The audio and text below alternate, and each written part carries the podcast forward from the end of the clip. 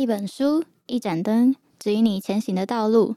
欢迎来到绿灯书社，这是由喜爱阅读的北一点灯人经营的 Podcast 频道，将会带你一起来认识各种书籍，一起享受阅读的乐趣。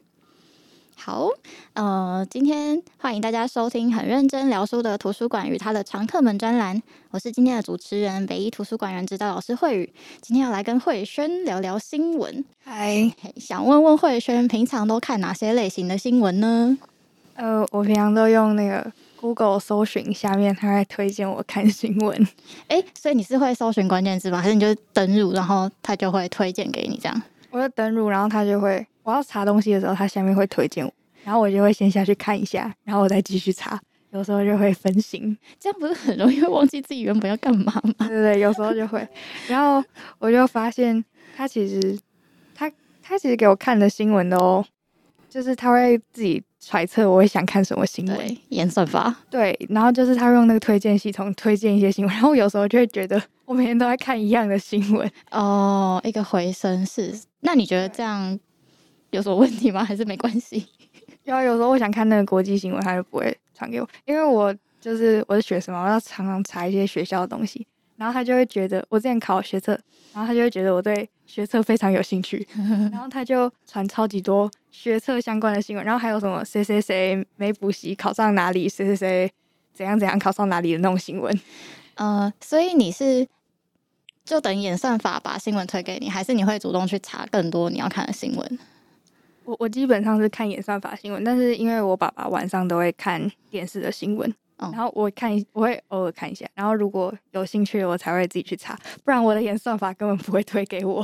时事新闻，他都他都推给我学测新闻，不然就是什么科技新闻，因为我我之前在写城市，然后要查城市相关的东西，然后他就会觉得我对一些科技的新发展很有兴趣之类的。可是，因为像你现在已经考完学测，然后他还会继续推荐学测新闻给你吗？我，他推荐分科这些新闻给我，虽然我根本没有考，但是他就觉得是类似的。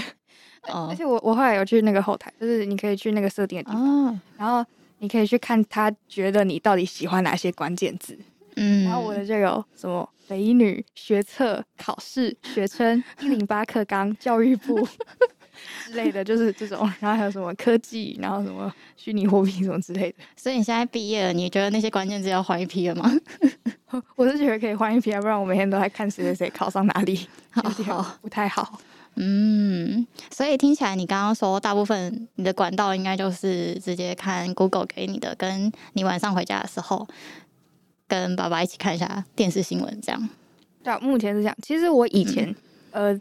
嗯，然后你知道伯恩夜夜秀吗？我知道，我知道，就是他刚出的时候，应该是我国中的时候。嗯，然后他那个时候有一个单元，就是他，他是一个很接近一个多小时的节目，然后他会分成很多段上传在 YouTube。嗯，然后他每个礼拜一都会传新闻乱报，就是讲上一个礼拜的新闻。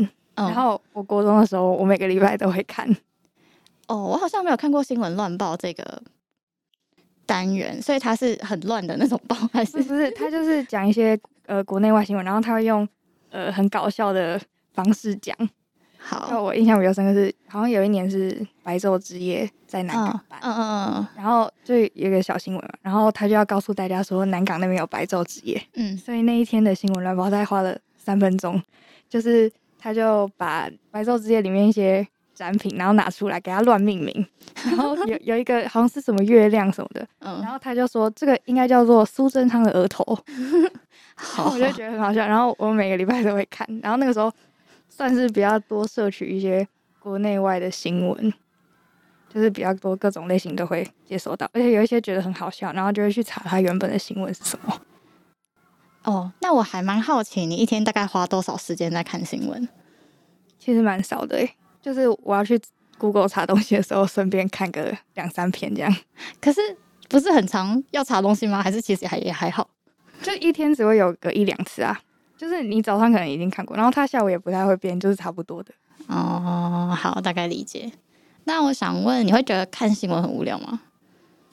其实我觉得还好，我觉得新闻乱报很有趣。然后新闻的话，我觉得新闻是有一个时间限制，就是你可能看二十分钟觉得还好。然后你看超过之后，它没有东西播，它就会 一直重播一样的，就会觉得很无聊。哦，对，如果是被动新闻的话，而且我的那个 Google 的推荐也是，就是我可能往下滑一滑，然后它就会又出现很像的文章。嗯，好，大概了解。那我会想要问，你觉得新闻看新闻是一件重要的事吗？我觉得还蛮重要的吧，就是你要知道一下别人发生什么事啊。所以我觉得国内新闻有时候也有一点问题，就是嗯，他们会很关注国内发生的，就是各种大事小事。有时候就是会一直报出什么谁谁谁在某个路口什么机车，然后发生车祸，然后他没有东西报，他就会一直一直重复一直报，就是它是一件超级小的事。但是有时候其实国外有一些比较大的事，但是呃国内就好像就比较不会报，就是他们还是还会选择就去报一些国内的一些小事情。嗯，每一家新闻媒体的选择播报新闻的类型都不太一样。对，就我觉得重点应该是呃不是只有看新闻，要看很多不同家的新闻，然后看那种电视上的新闻，然后还有呃。网络上的那种新闻，然后不同家的就是要多看一看。嗯，那你有没有特别喜欢哪一家吗？特别喜欢哪一家吗？我们家要看 TVBS。你们家看 TVBS？是 啊，因为 其实其实我们家应该都都都会看一看的。然后哇，我妈比较喜欢 TVBS，就是她给我们一种比较中立的感觉。虽然我也不太确定，她最近好像可能有点快偏掉了。她。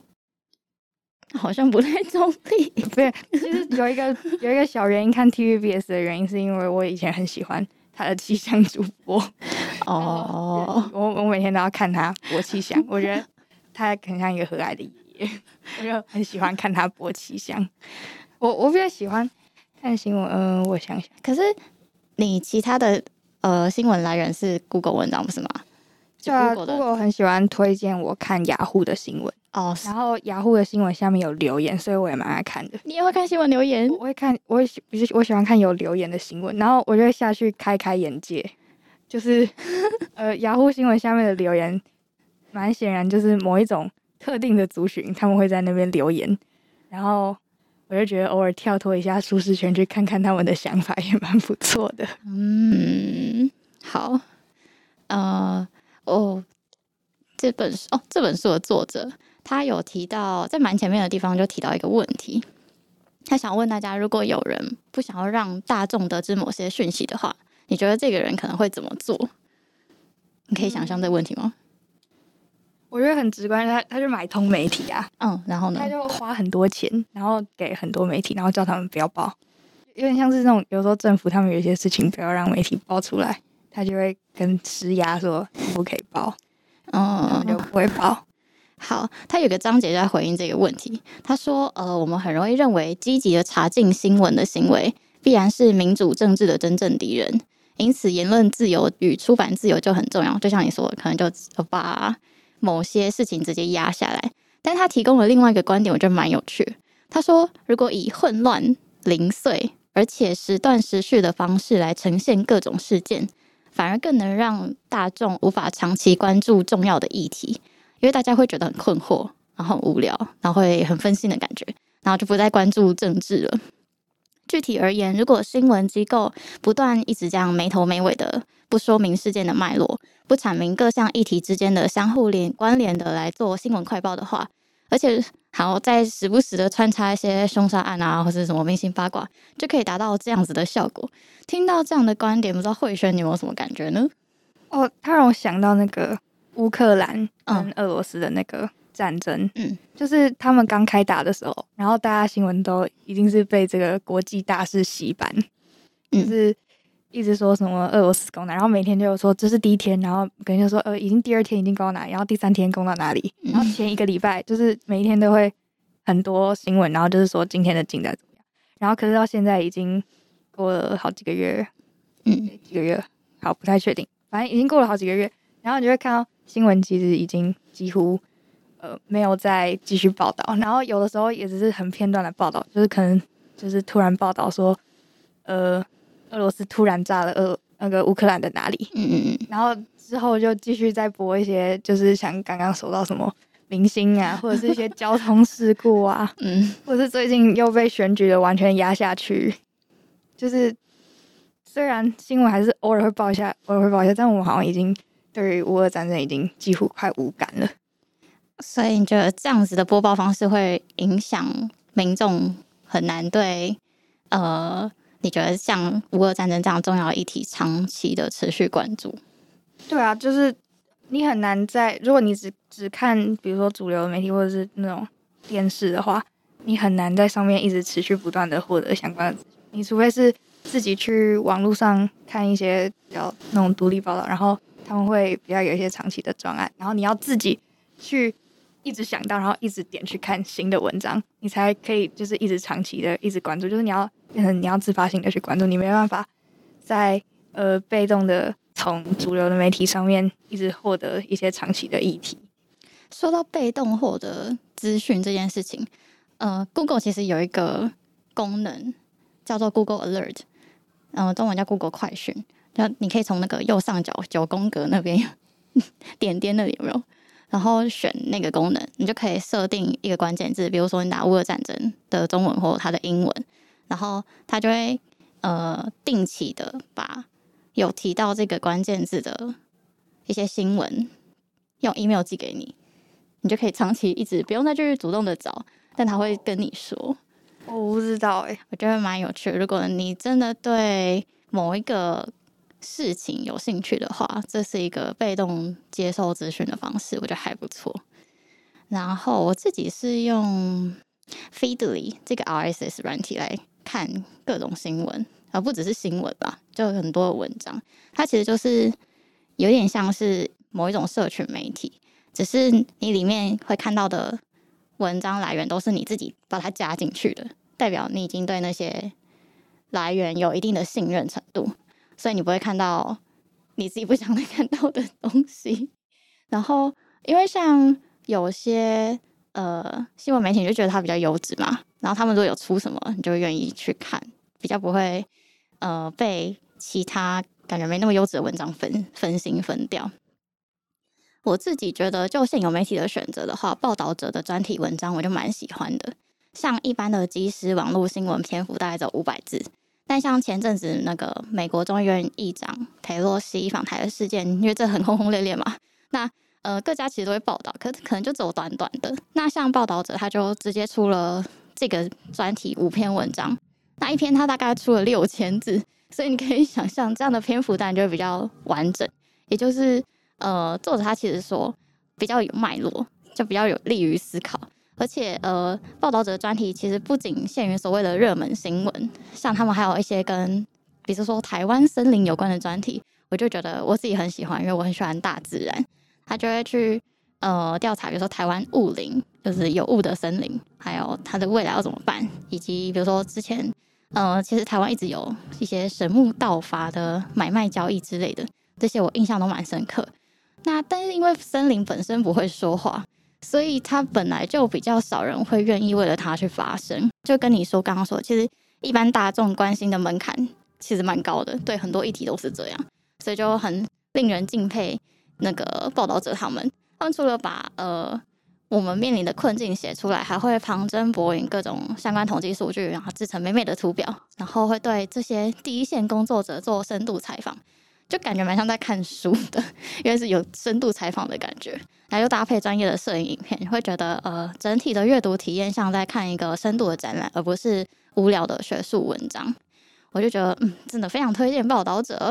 我有看，你有看传？我不是看报道，短传媒。因为我追踪端传媒的 IG，然后他们每天都会发现实动态，然后他会就是因为类似精选几个文章，然后他会节选里面可能一两段文字，然后你如果在那个现实中在看的很有兴趣，你就可以点进去看全文啊。Uh, 但是但是唯一的缺点就是呃，他的文章好像。看了要付费，报道者目前是不用付费啊，但是你可以赞助他们。端传媒是要付费，对对对。但是但是你如果在看到现实动态的时候点进去就，他有什么免费名额就可以看哦。所以我有时候会看，而且而且他们也有很漂亮的摄影图片，哎对，常发。其实现在有蛮多家都很认真在做，我觉得近几年有很多网络媒体。我前阵子就是都在看那个端传媒，他们有针对香港的。就是基本上香港也是大概三年前的东西。对，然后到现在已经几乎快要没有人在乎了，也不是没有人在，就是在主流媒体上曝光非常小。然后就是呃，我前几天才看了他们有一篇，就是在采访，已经过了这么久了，然后那个香港的《苹果日报》也被收掉，嗯，还算蛮久一段时间了。然后他们就去采访前苹果的呃员工，嗯嗯，就原来类似做就是呃香港整个发生那么多变动，然后又过了一年多沉淀之后，他们沉淀完之后的想法是怎么样？我就觉得还蛮有意思的，嗯嗯嗯嗯。然后说到那个统计图表，嗯，我也非常推荐关键新闻网。哦，关键新闻网的图表都超漂亮，但我觉得他们品质有点不一。哦，对啊，因为他们蛮多是就是什么读读者自己投稿，欸，对。但是但是我觉得如果是他们自己主编室做的，就有一些重大的新闻事件，他们做的表还不错。嗯嗯嗯嗯，对，很漂亮。他们还做成那个网页，然后还可以点什么之类的。嗯，呃，作者认为。如果大家都对政治新闻怀有无聊乏味的观感的话，绝对不是一件小事情。因为新闻一旦无法透过它的呈现技巧，以驾驭乐听大众的好奇心与注意力，那这个社会就没有办法因应自己的困境，从而没有能力动员大众意志来促成自我的变革与改善。其实我觉得，就是做的就是大众都对政治新闻怀有无聊乏味的观感这件事情，嗯，然后在台湾没有很符合。就是我，我感觉台湾人对于政治新闻都还蛮热情的，哎、欸，不完全是做，可能作者指的政治新闻是指什么法案怎样通过什么的，但是如果再广义一点来说，就是什么两个政党然后怎么样怎么样，然后那个那些人之间怎么样怎么样，我感觉台湾民众都 对于这个还蛮蛮有兴趣，不然我也不会有这么多争论节目，嗯。但我的想法跟你不太一样。我的观察是，很多人其实会觉得，呃，比如说政论节目，他们都在吵架，然后也没有在认真讨论议题，很多情绪化的言语，所以他们就不是很想看，还蛮冷感。呃，会去看的人好像就是固定一群人，没有到所有人都会。我我觉得年轻人可能比较对这个比较反感，但是感觉中老年人都还蛮喜欢看的。就是你有没有去什么路边的小吃摊，我的那些阿公阿妈就是很喜欢看争论节目。这我就不太确定年龄层到底有没有影响，但是确实，呃，我也自己也感觉蛮多年轻人没有在关注这些新闻，就还蛮可怕的。年轻人可能比较容易政治冷感，因为现在真的有点乱。嗯，但不过作者他觉得他不是想要威吓大众来吸收更多严肃的新闻，而是希望所谓的严肃新闻媒体可以用吸引观众的方式来呈现重要的资讯。我觉得还蛮有趣的。想问慧璇，你觉得用哪些方式来呈现重要议题的话，大家会更容易思考跟讨论呢？我觉得更容易理解的话，可能就是做成图表。嗯，但是要吸引人的话。呃，我其实不太确定哦。我其实有想到一个，就是那些新闻，他们不是都会有什么粉丝专业什么的，嗯，他们可以偶尔发一些梗图，就是，但是但是这个感觉又有点不够专业的感觉，嗯，但是这个的确是可以造成蛮多讨论，然后你就可以点进去看。但是梗图这件事也是很小心，就是，嗯，很不不小心就会引火上，对，对，要小心。对，但是我觉得如果真的成功造成话题讨论的话，民众也会点进去看，或者是像我觉得伯恩夜夜秀也蛮不错，就是他会把那些议题写成笑话，但是他们就不会有那种严肃新闻媒体的包袱，因为他们本来就不是什么严肃的，对，他们把他们就是把一些严肃的社会议题，然后写成笑话或者是吐槽，然后呃显而易见的就是他们的。节目被超多人骂爆，这就是 很有话题 性之处。但是，但是不可否认，就是你真的看了他们的节目，然后如果觉得很有趣或者觉得很好笑，你可能会真的就去查一些那些无聊的文章来看一下，就是为了可能为了听懂他讲的笑话之类的。嗯，算是一个契机，对，算是一个就是一个入口吧。对，像是他们讨论一些很平常完全。不会讨论到的什么非法义工，然后什么不当党产之类的。那个如果新闻不报，根本就不会。还有什么译文补助这些，就是他们一出之后就被骂爆，然后大家就开始去注意这些议题，然后。有些那些比较弱势的人，然后才突然跳出来说，比如说那些艺术家突然跳出来说，对我们那些艺文不入的怎么怎么样。虽然博文讲的很烂，但是 但是但是真的有这些问题，然后大家就就是可以真的去思考，或者是去看一些比较严肃的文章。嗯，这确实是一种方式。嗯，作者说他希望未来理想的新闻机构可以脉络化。与普及化这样子的重大任务将会受到极度认真的对待，因此，比如说你刚刚说的那种什么补助款很低的那种，就译文界 悲剧，呃，这样子的新闻可能会跟澳洲食人魔的报道几乎一样引人入胜。但是我觉得真的有点困难，因为你你比如说译文补助，你不是艺术家，你根本。就觉得那个根本完全跟你没有关系啊！就算你把它写的很有趣，你可能还是会觉得跟你没什么关系。嗯，但是澳洲食人魔虽然跟你完全没有关系，但它听起来很酷。可是，所以这是个理想。我我觉得这是可以努力的目标。就像呃，伯恩写的那些 A 的那个节目，就是会有比较多人看，可能都会有几十万人看。但是虽然还是可以看出，就是不同级的 A 的观看人数的。数量非常大的差距，但但是就是至少还是有让比较多人去看到。对啦，因为他如果没那么做的话，就会关注看到的人就会更少。我自己觉得，呃，报道者他算是有做到引人入胜的，虽然他字一大堆，可是 我觉得是好看的，而且又有蛮有脉络，有做到他的引人入胜的感觉。然后，呃，但是要怎么样更容易讨论？这些议题，我其实还蛮难想象，因为新闻的本质比较像是被动的让阅听人接收这些资讯。要到讨论的话，感觉就要有互动。可是如果只是像一般网络新闻，像你刚刚说那个雅虎留言互动，我觉得通常我看到都会是碎片化的回应。没有很没有办法很难聚焦讨论跟交流，可能要有一些座谈，而且是可以讨论，而不是只有单向的讲演，这样可能真的比较容易引起有效的讨论。嗯，可是那些座谈的，就是参与度可能就你要真的对这个 动机要很高，非常有兴趣，你才会去，因为它的门槛又太高，你还要对啊。花钱，或者是你可能要通勤到那个地方，然后你要空出一个蛮大段时间，嗯，然后去讨论。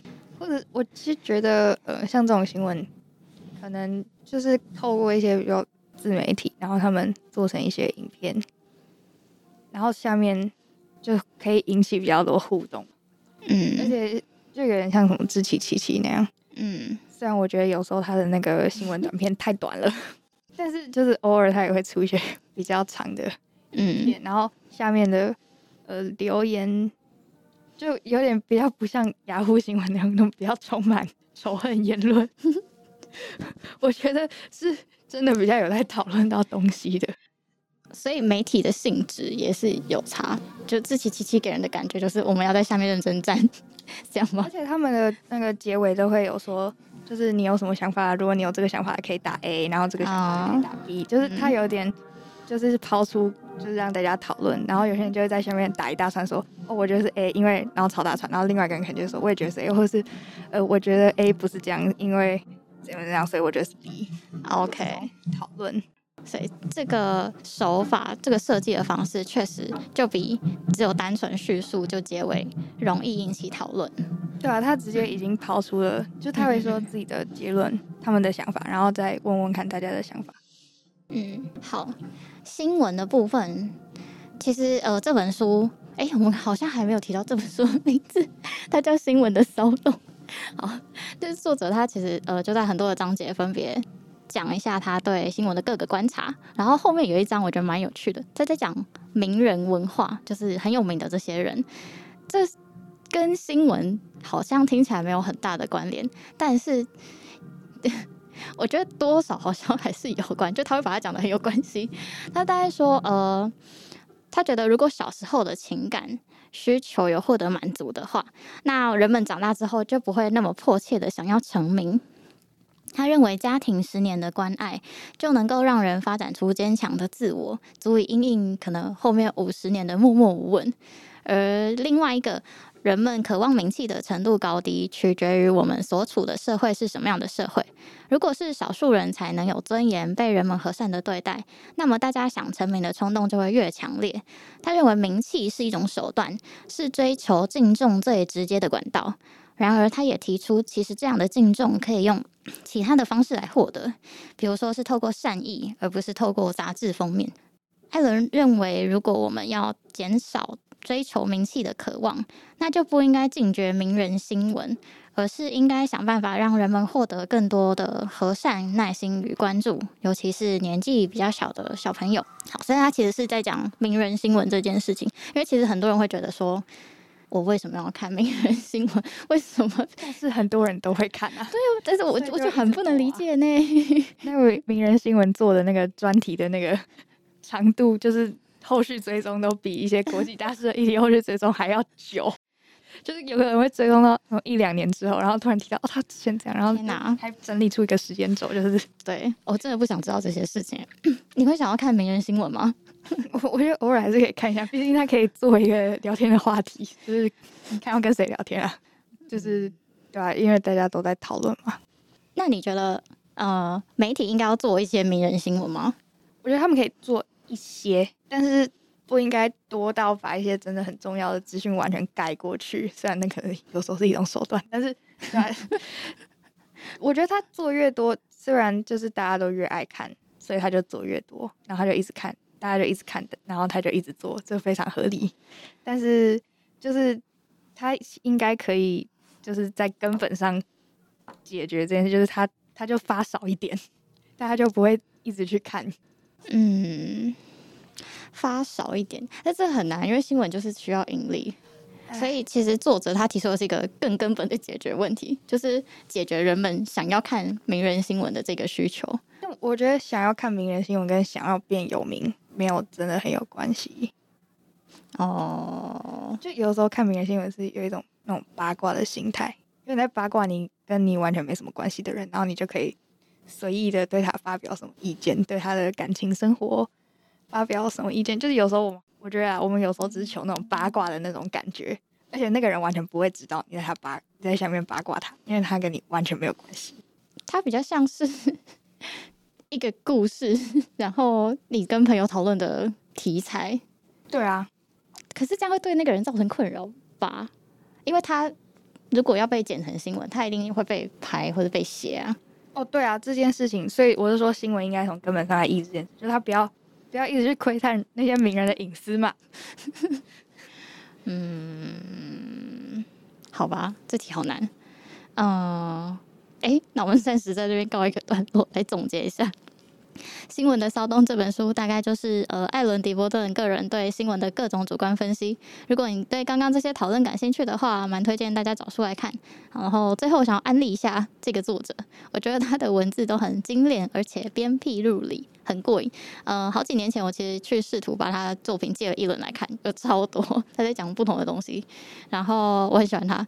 然后呃，我觉得。阅读他的作品的乐趣在于，像是戴上了一副聪明人的眼镜看这个世界，然后很多没想过的事情会变得很清晰，而且他很幽默。然后我记得他最吸引我的作品是《爱的进化论》，大概是很久五年前看的吧。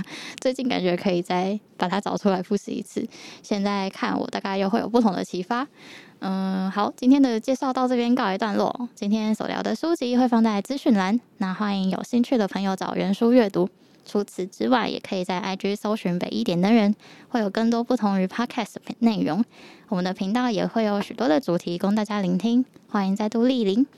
拜拜，拜拜。